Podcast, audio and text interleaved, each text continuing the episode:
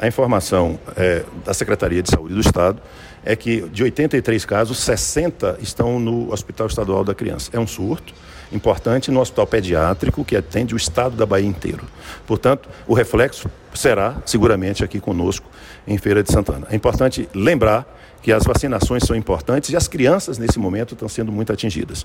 E na hora que acontece um surto dentro de um hospital, especificamente, significa que esse hospital perde a capacidade de operar plenamente.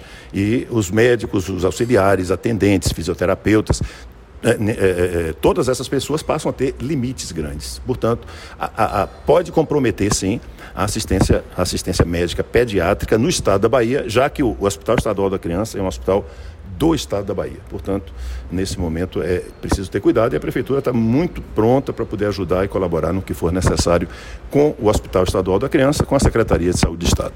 Acabei de fazer uma visita agora nas nossas UPAs, eh, da Mangabeira e da Queimadinha, e se for necessário, nós estaremos prontos também para ampliar espaços.